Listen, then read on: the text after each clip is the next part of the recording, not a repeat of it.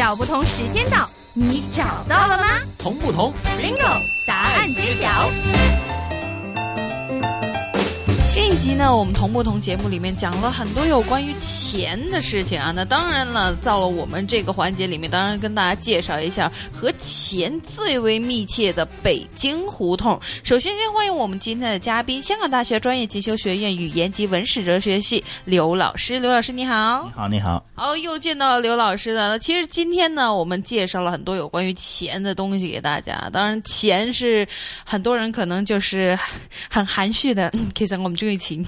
但是说实话，钱呢，在我们生活当中呢，非常非常重重要。所以呢，谈及到我们的北京胡同，中国一些传统文化的话呢，怎么能少得了钱这个呢？今天呢，我们跟大家介绍一个呢，北京胡同一个非常特别的一个胡同，是跟我们现在香港，我们现在香港是金融中心，这就是北京胡同里面的金融中心。那么首先，我们先请刘老师给我们介绍一下今天要为大家介绍的这个胡同。哦，这个胡同叫钱市胡同，请问哪个钱哪个市？金钱的钱，市场的市。哦金钱的钱，市场的市，那就是整个市场里面都是钱的那得。对呀、这个金钱胡同呢，就是在北京市的那个前门大街外啊，珠宝市街偏呃中间那一段啊，是现在北京最窄的胡同之一了。它窄到什么程度呢？是四十公分，四十公分是一个什么样的概念呢？就是我们人正常这样正着看呢，就是四十多公分了。如果就是不到我的尺寸，正常人的尺寸呢、啊，对呀、你看这一般的就是电梯的门啊，都已经是呃到五十公分到六十公分的，是吧？那个是四十公分的那个最窄的地方。啊，如如果两个人要同时要想呃正面的这个这个两个人对面相撞了啊，要想过去的话，一定要侧过身来才能过得去。哦，那就真的很窄，就人的一半身子左右的了，已经是窄到这程度。所以呢，但是我们知道啊，这个前世呢，在这一集里面当然有它的意义，就是在于钱方面。但是究竟前世为什么会叫做前世呢？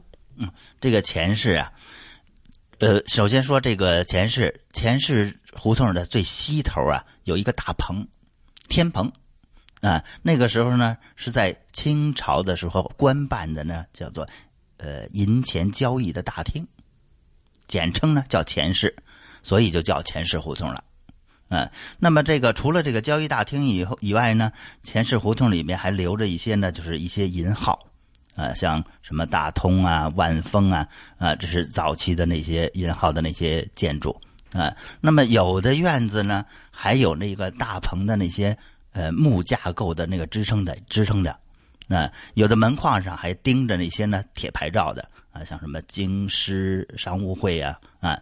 那么无论是从你这个经济文化的角度出发，还是呢考察考察这个清朝末末期啊，或者是在清朝末期到民国初期的这些银号的建筑物，都是和这个早期金融市场啊是很相似的，是一个很好的一个标本。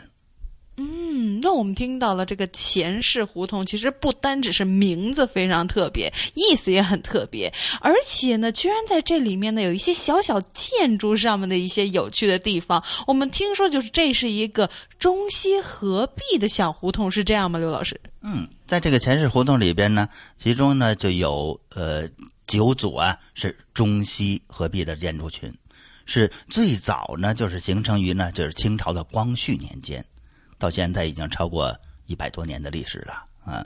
那么这个胡同的这个最北口啊，这北边啊有四组呢就是建筑物是独立式的那种，就是独立式的小洋楼似的。啊，那么有的是二层的，有的是三层的，那么还它还有地下室，啊，那么他把这个呢就开成银号了。在南头呢，这胡同口的南头呢，就有四组呢是三合院，还有一些呢是铺面房，啊，那么每一个三合院大概都占地都有八十平方米左右，啊，所谓的三合院，你知道是什么意思吗？那四合院呢？我们之前跟大家介绍过，就是胡同里边，就是基本上四合院和四合院之间那个地儿就叫胡同了。那四合院有东西南北房，这是我唯一可以找到的有四个东西的。那三合院，如果我像我刚刚这样猜的话，是不是会少了一方啊？或者说少了一间房间什么样的呢？非常非常聪明，其实就是少了这个南边这个房子。哦，少了南边啊！南边的话，我们说是阳光很好的一个地儿，所以它就少了那间书房了。阳光是很好，但是照不进去。北房才是呃吸收阳光最多的。哦，所以阳光很好，照不进去，所以简直就没没有了它了。其实也也可以过得很好。对呀，对呀，所以说十年寒窗嘛，寒窗苦读啊，就值得在南方。找不同时间到，你找到了吗？同不同？Bingo，答案揭晓。因为我们说钱是钱是一个金钱的市场里面呢，究竟怎么变成我们今天理解的这个哎金融市场的呢？嗯，其实钱市胡同的这个两边啊，都是当时政府特批的一种这行业。这种行业呢，是专门是从事这个。贵金属的这个熔熔熔铸啊，这些行业，这些小作坊呢，当时呢就称为叫做炉行，炉就是呃这个炉子的炉啊，啊灶台炉灶的炉啊，啊锅炉的炉啊，炉行行就是行业的行。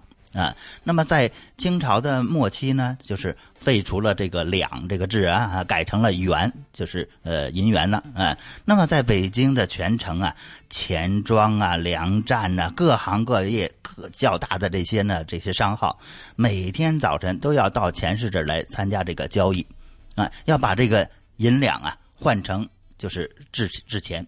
啊，或者呢是做完了生意的啊，那么把这收来的那些制钱呢，在这里再换成银两，所以呢，这个钱市胡同呢，就是当时最重要的金融市场。后来呀，在民国啊，民国之后了啊，那么这个卢行呢，慢慢慢慢就失去了这个呃特殊的这个经营权啊，那么再加上呢，这个币制改革。啊，对这个贵金属的这些呃制作的需求呢，又开始缩减了啊，也就是说现在是夕阳了啊。那么慢慢慢慢萧条了，钱市呢就是无市了，有这个钱市啊，但是无市啊。那改建成了多数都是银号那些铺面房的啊，所以在这里呢，可以算作是现存的最早的也是最完整的金融交易所。当时钱市胡同的两侧的这个这些商号啊，就是利用法律的这些漏洞啊，自己呀开始偷偷的向外扩建，啊，今天占一点，明天占一点，慢慢慢慢的就把这胡同呢就给占了大部分了。那剩下的呢，就是很窄很窄的那个四十公分了。好，那除了有这种说法以外呢，这条胡同呢这么窄，也有另外的一个一另外的一个原因啊，就是有一个特别的这个用意，那。特别的用意，那是我想一下，因为之前呢，刘老师也跟我们讲过，有是跟这个钱是有关的一些小小的信息。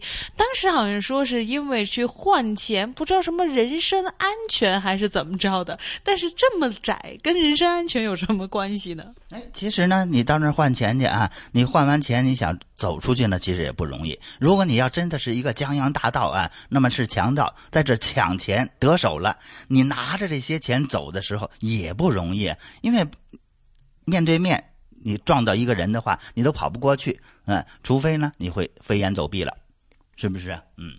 就会爬上面了。